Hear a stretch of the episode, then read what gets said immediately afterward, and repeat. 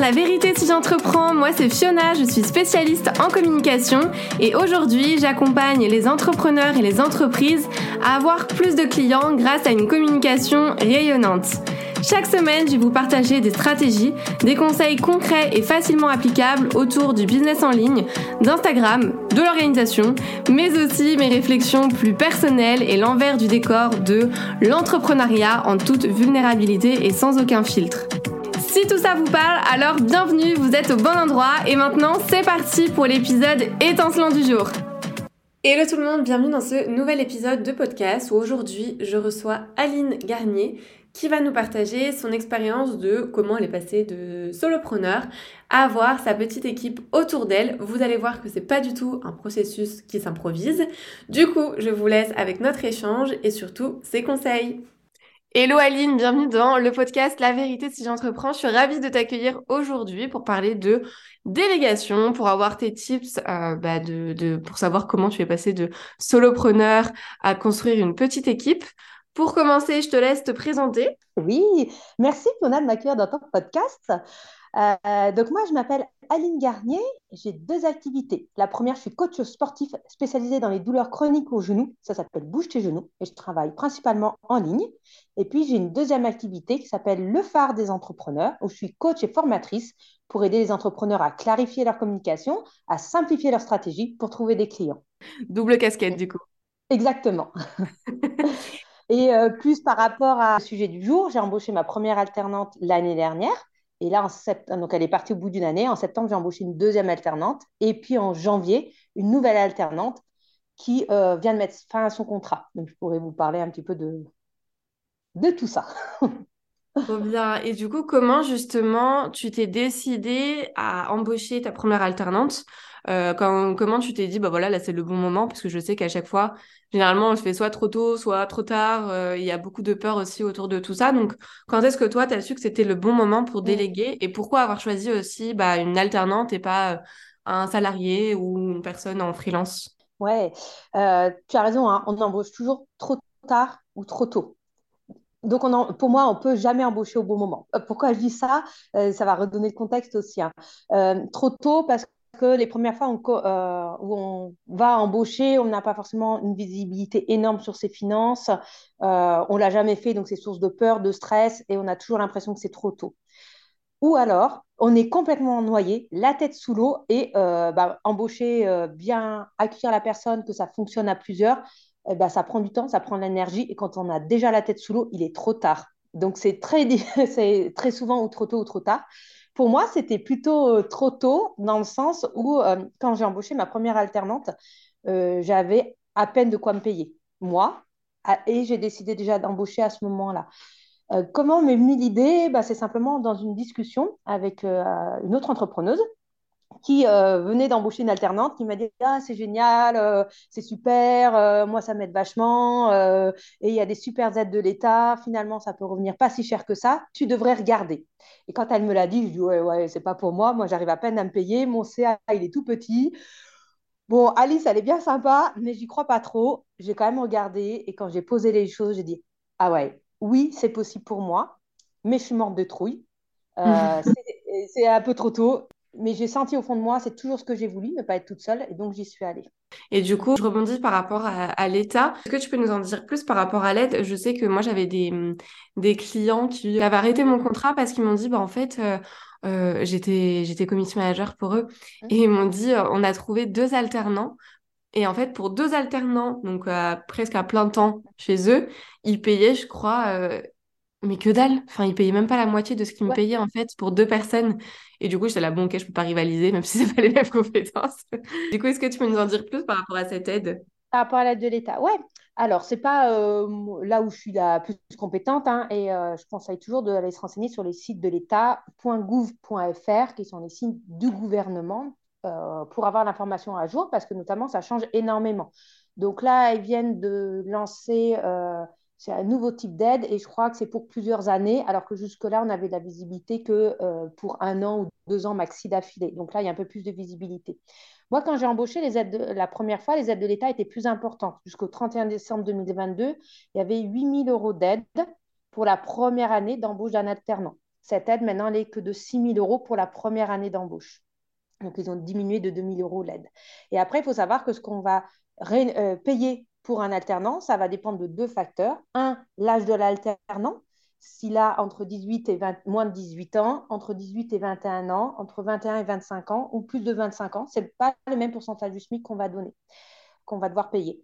L'aide, par contre, elle, est fixe. Elle, elle ne bouge pas.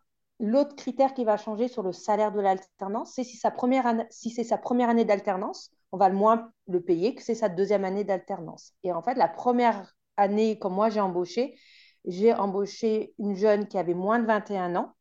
C'était sa première année d'alternance. J'avais 8 000 euros d'aide sur la première année de son embauche et j'ai fait un contrat d'une seule année. Donc, j'ai profité de cette aide sur l'année. Et là, c'est extrêmement bas puisque le reste à charge employeur était de, euh, sur le salaire à peu près 70 euros par mois.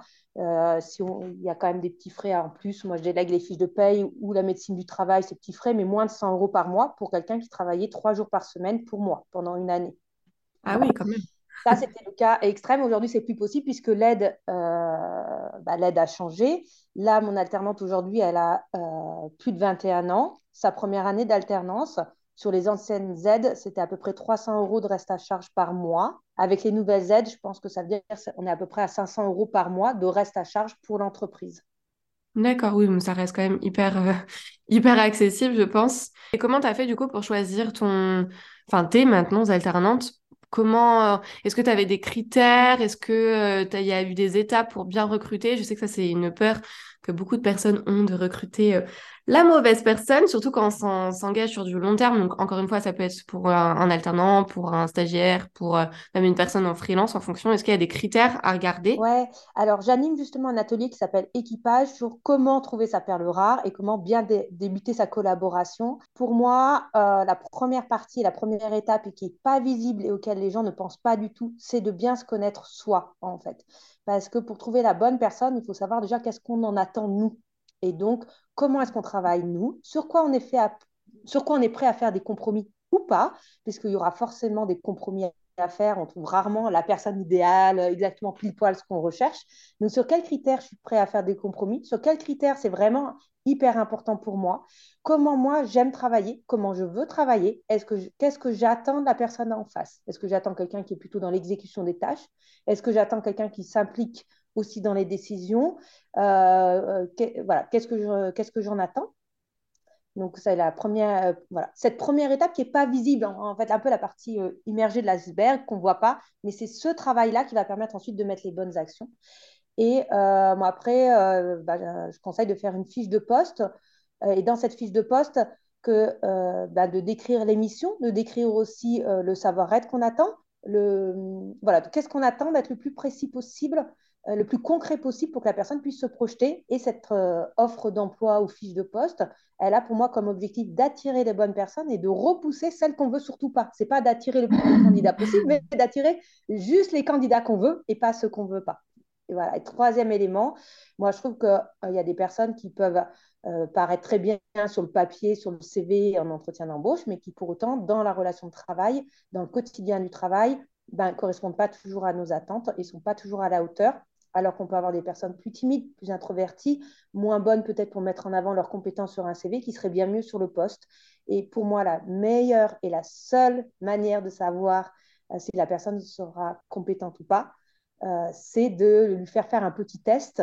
Euh, parce que bah, par la mise en pratique, au moins, on sait et on voit tout de suite ce qu'il en est. Qu'il soit en lien avec ce qu'on attend sur le poste, en fait, pour aller ben, voilà, s'il y a une compétence en particulier que j'attends sur le poste, et eh ben, d'aller tester cette compétence-là et puis de réfléchir à la tâche pour que ça puisse nous permettre de voir un peu le savoir-être de la personne. Moi, la première alternante, j'avais demandé de rédiger un post LinkedIn et de faire un visuel je lui avais donné du contenu, un texte pour qu'elle n'invente pas de zéro non plus. Oui, bien sûr. Et toi, tes alternantes, elles travaillaient du coup avec toi en présentiel ou tout était à distance? Alors, 100% distanciel. Moi, j'habite dans les Hautes-Alpes, dans un petit village. Ma première alternante était à Lille, la deuxième à Lyon, la troisième à Saint-Étienne. Donc, 100% distanciel. Et on peut très, très bien travailler en distanciel. J'ai eu un stagiaire aussi qui m'a dit qu'il avait senti plus de présence d'accompagnement et de soutien en distanciel que ce qu'il avait vécu en entreprise en présentiel.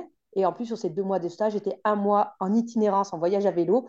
Et il a quand même ressenti ce côté euh, de présence forte et de cohésion d'équipe. Donc, pour moi, le distanciel n'empêche pas ça. Ça met des contraintes, mais euh, ça n'empêche pas du tout ces aspects-là. Et comment justement tu as créé cette euh, dynamique d'équipe du coup? Est-ce que tu as des outils, des conseils à nous partager? Oui, bien sûr. Travailler en distanciel, ça demande de la confiance. Et la confiance, ça demande d'apprendre à se connaître les uns et les autres. Donc, ce que j'ai fait à chaque fois, c'est que j'ai proposé une semaine d'intégration, donc cinq jours, j'ai réservé un hébergement. On a été 24 heures sur 24 ensemble. Et cette semaine-là, l'objectif n'était pas de commencer à travailler, mais juste d'apprendre à se connaître. Donc, passer du temps ensemble. Et sur le, côté de se poser toutes ces fameuses questions-là qu'on ne se pose pas souvent quand on est en présentiel, de bah, comment je travaille, comment toi tu travailles, qu'est-ce que j'attends de toi, euh, qu'est-ce que tu attends de moi, euh, qu'est-ce qui nous fait peur dans notre relation, de, de, quoi on a besoin pour bien avancer ensemble, sur quoi on veut travailler, euh, et puis de se connaître sur nos expériences passées, sur notre caractère, sur nos modes de fonctionnement.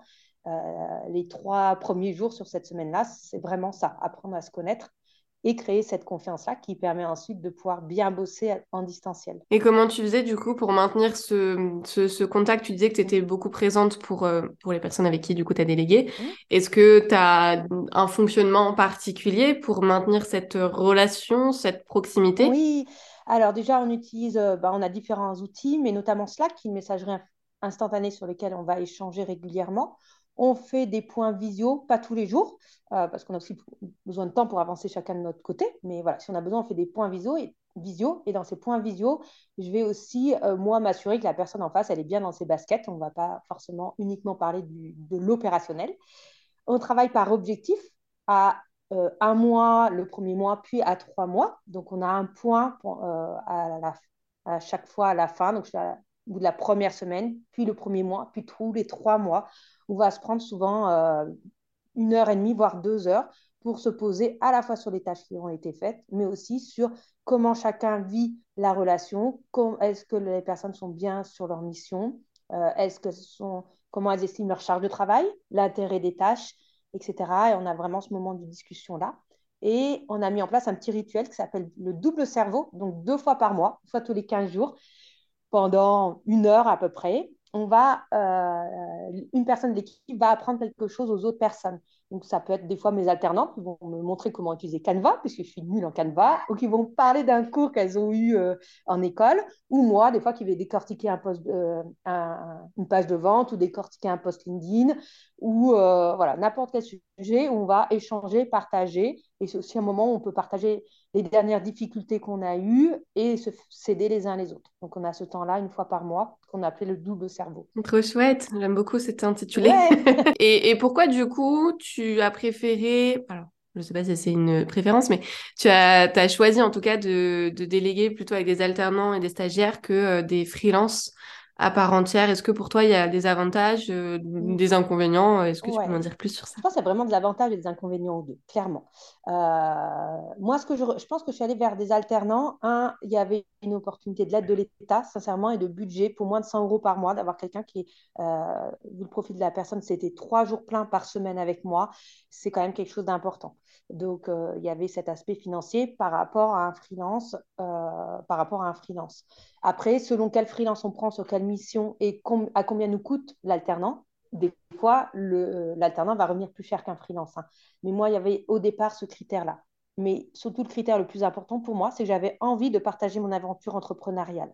J'avais envie d'avoir quelqu'un qui soit impliqué avec moi dans mon entreprise, qui vive les choses au quotidien, ou quand je dis, bah, tiens, je lancerai bien tel projet, la personne sache aussi ce que ça représente pour nos quotidiens, qu'est-ce que ça peut apporter à l'entreprise, quelle charge de travail ça va apporter, j'ai aussi ce regard à l'intérêt interne au sein de mon entreprise et de partager cette aventure-là. C'est quelque chose qui était important pour moi. Faut savoir qu'un freelance, il va apporter euh, des connaissances, des compétences qu'on n'a pas forcément, alors qu'un alternant, euh, il va aussi apporter des connaissances et des compétences dans mmh. mes alternants, mais euh, c'est quand même beaucoup nous qui devons driver, orienter, accompagner, diriger. Qu'un freelance, il va, à l'inverse, des fois, lui nous conseiller, nous apporter un cadre, etc. On est sur quelque chose de vraiment différent. Et je travaille avec quelques freelances aussi de temps en temps. Et euh, ça va apporter des choses différentes. Et pour moi, c'est hyper complémentaire. Et ça dépend surtout de qu'est-ce qu'on veut. D'où la première étape avant d'embaucher. Mais qu'est-ce que j'attends? Quelqu'un qui m'apporte des compétences ou un truc tout prêt, etc. il vaut peut-être mieux que je m'oriente vers un freelance. si je ne suis pas prêt à passer du temps au début pour intégrer la personne, si je ne suis pas prêt à passer du temps à faire ses points avec quelqu'un, euh, régulièrement, etc., comme je le fais moi avec mes alternants, ou ce soit un salarié, hein, euh, bah, c'est peut-être pas la bonne solution. Oui, oui, c'est vrai que c'est deux cas assez différents. Alors moi, j'ai jamais embauché d'alternants, j'ai embauché des mmh. stagiaires et, euh, et j'ai des freelances où voilà, chaque mois, ils m'accompagnent. Mais c'est vrai que la grosse différence entre les deux, c'est est-ce que tu as le temps finalement de former parce que c'est aussi, il faut mmh. penser aussi à eux, aux alternants stagiaires, c'est-à-dire qu'ils sont là pour apprendre et pour euh, bah, être formés, pour après être sur le terrain ou être leur propre patron. Et alors que les freelances sont vraiment là justement pour te, pour te décharger. Est-ce que tu penses que tout le monde c'est très bizarre dit comme ça, mais tout le monde peut déléguer? Est-ce que voilà, il faut travailler en amont sa posture, son management, son leadership, ou alors est-ce que ça s'apprend sur le tas? Je pense un peu un mélange des deux. Déjà, ça dépend beaucoup de l'envie. On peut avoir envie de déléguer, on peut ne pas avoir du tout envie de déléguer. Et, et on peut avoir très, une entreprise qui marche très bien en étant tout seul dedans. Tout le monde n'est pas obligé d'aller vers un modèle avec de l'embauche ou de la délégation. J'ai beaucoup appris avec mon alternante et d'embaucher cette première personne a eu un effet de levier énorme sur mon, mon activité. Parce que quand elle est arrivée, c'était un peu la panique de me dire bah, tout est dans ma tête, Comment quelqu'un va pouvoir bosser correctement alors tout est dans ma tête? Première grande question. Et je voulais préparer son arrivée, faire les choses bien, mettre en place des procédures, des process, etc. J'ai pas eu le temps. Et très souvent, c'est comme ça. Si on embauche et que quand même on est bien occupé, quand on entreprend, on est très occupé et on n'a jamais le temps de faire ça. De l'embaucher m'a obligé à faire ça. Sauf qu'on l'a fait ensemble. On a une bibliothèque de connaissances qui s'appelle Slide. Alors, il y a plein d'autres outils qui existent. Hein. Euh, on Slide, mais ça pourrait être un autre, sur lesquels on va rentrer nos procédures, euh, nos process, etc. Et en fait, on les a tout simplement construits au fur et à mesure. Plutôt que moi passer la connaissance à mon alternante euh, pour qu'elle puisse refaire, eh ben, soit bah, pendant que je faisais moi, tout simplement, j'ai enregistré ce que je faisais par écrit où je me suis filmée, tout simplement, pour qu'elle puisse faire. Ou alors, pour des tâches plus complexes sur la première alternante, bah, je lui ai expliqué. En même temps, on enregistrait notre audio, on le mettait dans notre bibliothèque de connaissances et c'est elle, une fois qu'elle avait fait une fois, deux fois, trois fois la tâche, qui mettait une procédure propre. Donc en fait, ça s'est fait vraiment au fur et à mesure et on n'est pas obligé d'avoir tout propre, tout créé, pouvoir embaucher. Et des fois, c'est justement l'inverse, c'est d'abord embaucher pour pouvoir mettre ça en place. Mm. Et Slide, du coup, la, la, plateforme dont tu parles, c'est un peu comme euh, Notion, euh, tout ça? Euh, un peu, je ne connais pas hyper bien Notion. Slide, c'est un outil dont nous, on utilise en gratuit, parce qu'on a droit à beaucoup de documents. ça va être une bibliothèque de connaissances, il y a des canaux, on peut faire des dossiers, des sous-dossiers, on peut intégrer la vidéo, des images, des listes à puces, ce genre de choses. Et une des premières tâches avec mon alternant, donc ça, cette fameuse semaine d'intégration, ça a été de choisir nos outils. Et donc, on n'est pas parti de quel outil on veut mettre en place, mais on est parti de nos besoins, de quoi on a besoin. Euh, on a hésité entre Notion et d'autres outils. Comme on voulait quelque chose de simple et opérationnel, nous on utilise Trello. Trello, qui sont des, cartes qu'on va amener de colonne en colonne mmh, euh, pour le suivi de nos tâches. On va utiliser Slide pour mettre toutes nos procédures, nos process, etc et euh, Slack en messagerie instantanée. Et aujourd'hui, on fonctionne avec ça euh, majoritairement, en tout cas sur la gestion d'équipe. Et moi, ce que je conseille, c'est de ne pas multiplier les outils, donc, euh, si euh, bah, les personnes sont déjà sur Notion, qu'elles le maîtrisent bien, ça peut être un super lieu pour faire sa bibliothèque de connaissances. Oui, c'est ce que j'allais dire. Vaut mieux pas s'éparpiller et partir sur plein, sur plein d'outils parce qu'on se rajoute finalement de la charge mentale, le temps de découvrir l'outil, etc.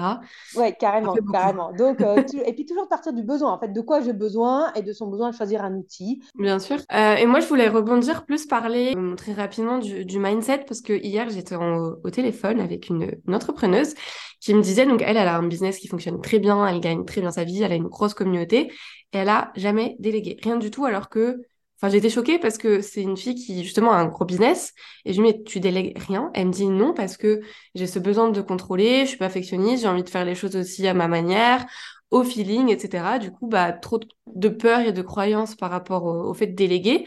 Euh, flemme aussi de, bah, raconter euh, mon business, ma vision, mes pensées, etc. à une personne. J'ai l'impression que c'est de la perte de temps. Est-ce que tu aurais des conseils, alors plutôt axés mindset, pour dépasser ses peurs, ses croyances et aussi avancer? Parce que du coup, on reste, euh, on reste dans sa zone de confort à pas, à pas vouloir sortir parce que parce qu'on s'auto-sabote parfois. C'est une question hyper importante. Donc déjà, cette personne-là, euh, la première chose, c'est que si ça lui convient très bien comme ça, pourquoi pas continuer comme ça sans déléguer? Simplement, euh, ça vaut euh, pour moi la peine de se pencher sur cette question-là, même si ce n'est pas pour embaucher.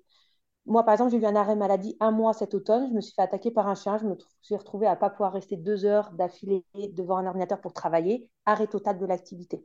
Euh, si on est seul dans son business, qu'on n'a aucun process, aucune procédure, rien d'automatisé, qu'on est tout seul, on se retrouve sans rien. Donc, euh, je trouve que euh, c'est important de se poser ces questions-là, même si au final, on ne va pas déléguer et embaucher. Au niveau mindset, tu touches à quelque chose d'hyper important. J'ai très, très mal vécu juste avant l'arrivée de ma première alternante, parce que passer de à son compte à patron, employeur, c'est un sacré switch d'état d'esprit et, euh, et c'est pas rien. C'est d'accepter que ce sera un challenge, que c'est une autre étape et que ça passe aussi par des moments euh, inconfortables. Euh, euh, il peut pas en être autrement. Après, sur le fait de est-ce que la personne va faire moins bien que moi, il y a beaucoup de croyances derrière ça. Et le, moi, je m'aperçois qu'il y a plein de choses que mes alternantes vont faire mieux que moi parce que ce sont des missions où je ne suis pas dans ma zone de confort et où elles, elles le sont plus. Dans ta, dans ta zone, de génie, ouais, pardon. Ouais, c'est pas là où je suis la meilleure. Quoi. Pour euh, euh, les designs, je suis nulle en design graphique. je suis nulle là-dedans. Elles sont bien meilleures que moi là-dedans.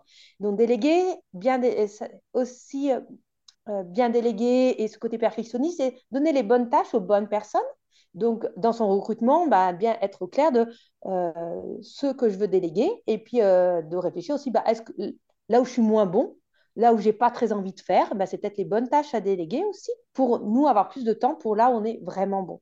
Et puis, on a des d'embaucher, ça oblige à mettre des procédures euh, qualité, je sais pas comment on peut dire ça, mais euh, procédure qualité, c'est-à-dire bah, moi, euh, moi, je rédige le texte d'un email, c'est mon alternante qui le met en forme dans l'autorépondeur, elle m'envoie un mail test, je vérifie le mail test, je valide, elle le programme, elle l'envoie.